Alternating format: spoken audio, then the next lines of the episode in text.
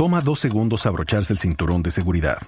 Juan no se tomó el tiempo para hacerlo y por eso todavía se está recuperando de un choque automovilístico de hace años. Ricky no pensó que fuera importante y su terapia física después del choque ha costado miles de dólares. Y Patricio no quería llegar tarde y ahora pasará semanas en el hospital. Abróchate el cinturón de seguridad. Son dos segundos que pueden salvar tu vida. Abrochado o multado. Un mensaje de Netza.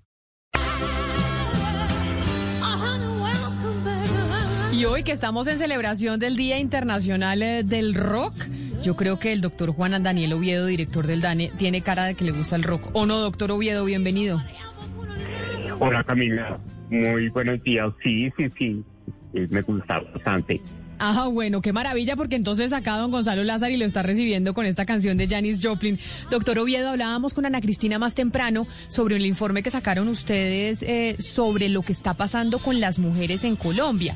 Y es como en Colombia cada vez las mujeres queremos tener menos hijos. Y yo le quería preguntar, doctor Oviedo, ¿ustedes en el DANE saben por qué?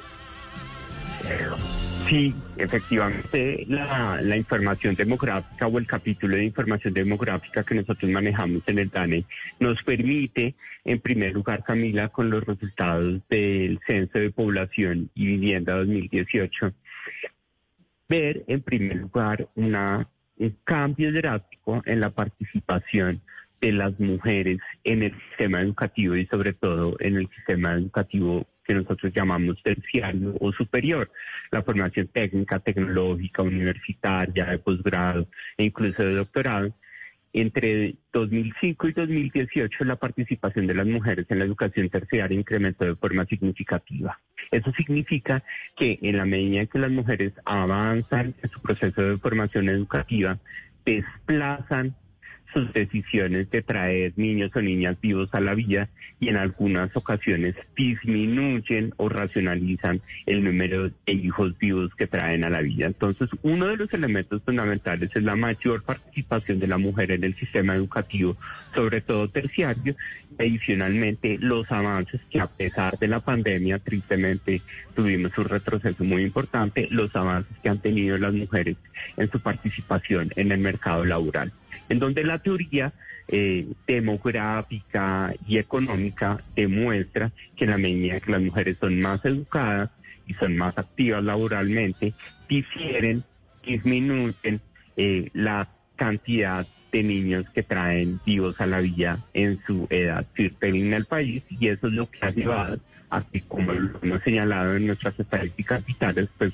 hayamos observado un descenso muy importante de los nacimientos en el país, específicamente eh, a partir de los últimos datos entre 2015 y el año 2020. ¿Y por regiones cómo estamos, doctor Oviedo? ¿Cuál es la región del país en donde las mujeres menos quieren tener hijos? Bueno, cuando nosotros queremos ver eh, las tasas de natalidad en Colombia según departamento y eh, de residencia, pues nosotros encontramos que en las regiones en donde estamos encontrando, eh, por ejemplo, eh, 22 nacimientos por cada eh, mil habitantes, eh, tenemos al departamento de La Guajira liderando con el departamento con más nacimientos eh, por cada mil habitantes 22.2, mientras que cuando queremos analizar en qué departamentos observamos pues eh, las menores eh, tasas de natalidad, encontramos que el departamento del Nariño tiene solo 9.9 nacimientos por cada mil habitantes y en el y sigue después Bogotá con 10.2 nacimientos por cada mil habitantes en el departamento de Nariño y en la ciudad de Bogotá, Distrito Capital.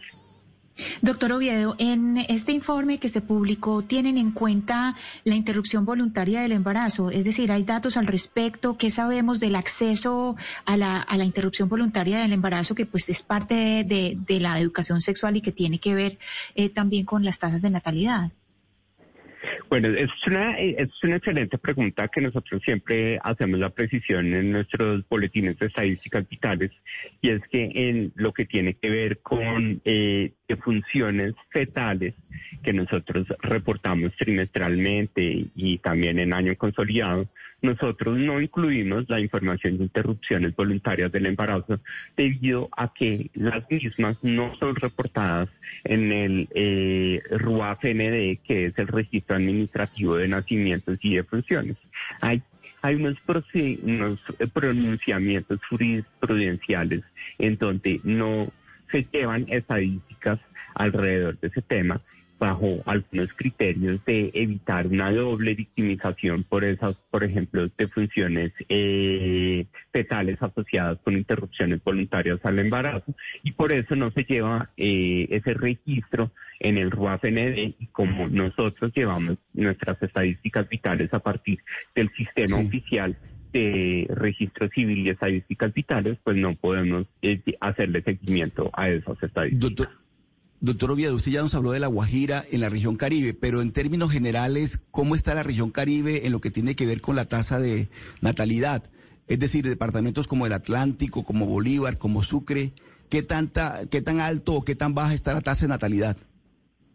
Bueno, es, importante recordar algunos elementos y es eh, la región Caribe siempre se ha caracterizado por una eh, por ser una región en donde los hogares tienen una mayor prevalencia de observar hogares numerosos y observar eh, unas mayores tasas de natalidad o de fecundidad. Miremos la tasa de natalidad, por ejemplo, en eh, el departamento de Córdoba. En el departamento de Córdoba nosotros reportamos en 2020 13.3 nacimientos por cada mil habitantes. Cuando nosotros vamos eh, al departamento del Atlántico, estamos observando 14.7 nacimientos por cada eh, mil habitantes. En el departamento de Bolívar, 15.3. Estos números siempre son superiores, por ejemplo, a cuando vamos a los departamentos del eje cafetero, en este caso Risaralda, a título de ejemplo. Entonces solo vemos 11.5 nacimientos por cada mil habitantes en el departamento, en este departamento del eje cafetero.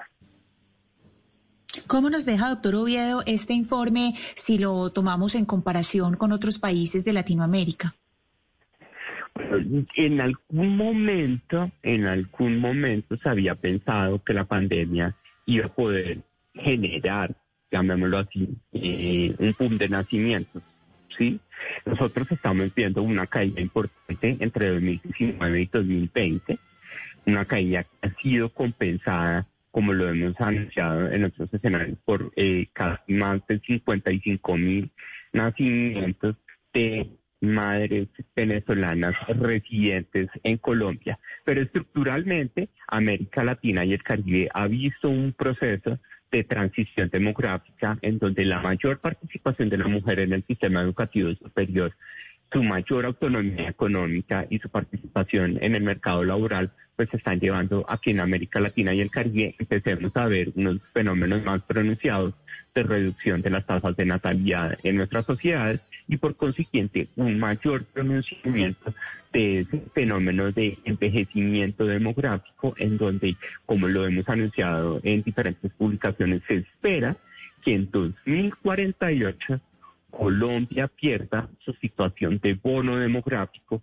y pase a una situación de impuesto demográfico, es decir, una situación en la cual la población dependiente, sobre todo la de más de 60 años, crece más rápido que la población, llamémosla, económicamente activa entre 15 y 60 años. Pero entonces uno se pregunta una cosa, doctor Oviedo y es si la gente más educada, la gente que tiene mayor, mejores ingresos, la gente que tiene mayor posibilidad de darle oportunidades a nuevos seres humanos que vengan al mundo, no quieren tener hijos, ¿eso no es en cierta medida algo negativo también? Porque terminan eh, aportando a la demografía del país quienes tienen menos capacidad económica para poderlo sostener, quienes tienen menos educación. ¿Por qué razón ese comportamiento de la gente más educada de decir, oiga, no quiero hijos? Es un excelente punto, Camila. Y ahí es donde reside uno de los elementos fundamentales de una política de sistema de cuidados en el país. Si nosotros lográramos que el tiempo destinado por las mujeres, por ejemplo, al cuidado de sus hijos y al trabajo doméstico y de cuidado no remunerado que sucede de forma más intensiva cuando hay presencia de hijos menores de edad al interior de los hogares, si la política pública buscara ofrecer de forma masiva bienes públicos como sitios de cuidado, ejemplo, abiertos 24 horas, o diferentes incentivos o políticas que reduzcan la carga que implica eh, no solo ser responsable de un hogar, sino también de la crianza de unos hijos, pues la decisión esas personas más educadas y con mayor poder adquisitivo podría ser favorable frente a traer eh, nuevos o más hijos o hijas vivos traídos a la vida.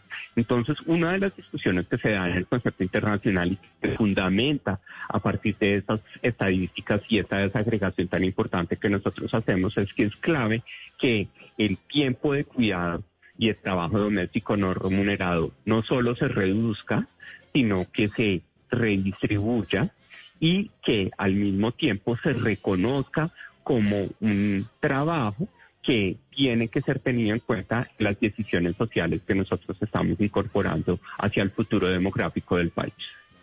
Pues es el doctor Juan Daniel Oviedo, director del DANE, con unas cifras muy interesantes en esta oportunidad sobre las mujeres y la intención de las mujeres en Colombia que cada vez tienen menos ganas de tener hijos. Hey guys, it is Ryan. I'm not sure if you know this about me, but I'm a bit of a fun fanatic when I can. I like to work, but I like fun too. It's a thing. And now the truth is out there. I can tell you about my favorite place to have fun. Chumba Casino. They have hundreds of social casino style games to choose from with new games released each week. You can play for free anytime, anywhere and each day brings a new chance to collect daily bonuses. So join me in the fun. Sign up now at ChumbaCasino.com. No purchase necessary. BGW. Void were prohibited by law. See terms and conditions. 18 plus.